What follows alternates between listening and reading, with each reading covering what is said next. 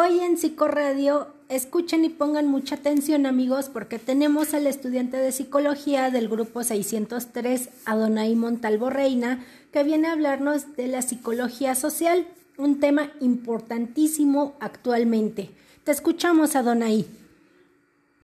Muchas gracias, qué bonita bienvenida. Y sí, efectivamente, es un tema muy importante hoy en día, ya que la psicología social es el estudio científico que explora el punto de confluencia entre las personas y sus relaciones con otros individuos o colectivos, desentrañando una realidad intangible donde habitan aspectos clave para definir todo lo que somos, desde una perspectiva antropológica y cultural. Súper interesante, Adonai. Y platícanos más. ¿Qué factores se toman en cuenta para la psicología social? ¿Cómo qué nos podrías decir para explicar la conducta individual y en colectivo. Bueno, en el aspecto individual se toman en cuenta los factores biológicos y hereditarios como genes, entre otros más. En el aspecto colectivo, los factores ambientales o de socialización, que esto quiere decir a la influencia de la familia, amigos y la sociedad en el comportamiento de cada individuo. Muy bien, y dime, ¿Cuál es la importancia de los agentes de regulación psicosocial, como la familia, instituciones, grupo de referencia, parejas, etcétera, en nuestra conducta?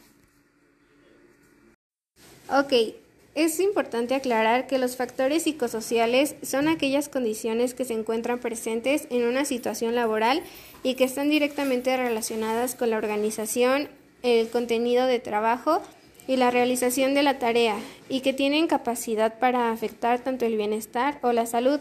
Entonces nos permiten tener una visión respecto a diversas condiciones implicadas en el trabajo que pueden construirse tanto en factores protectores o de riesgo para la salud de las personas, los equipos de trabajo y las organizaciones.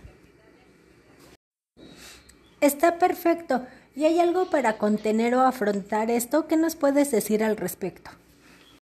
Por supuesto, se llaman estrategias de afrontamiento, ya que se centran en el autocontrol, distanciamiento, reevaluación positiva, reorganización cognitiva, autoinculpación y el escape o evitación.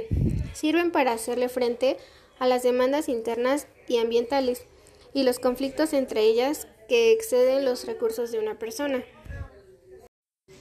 Amigos, muchas gracias por habernos acompañado en este segmento. A ti, Adonai, muchísimas gracias por todos los conocimientos que nos has dejado este día y nos escuchamos la próxima.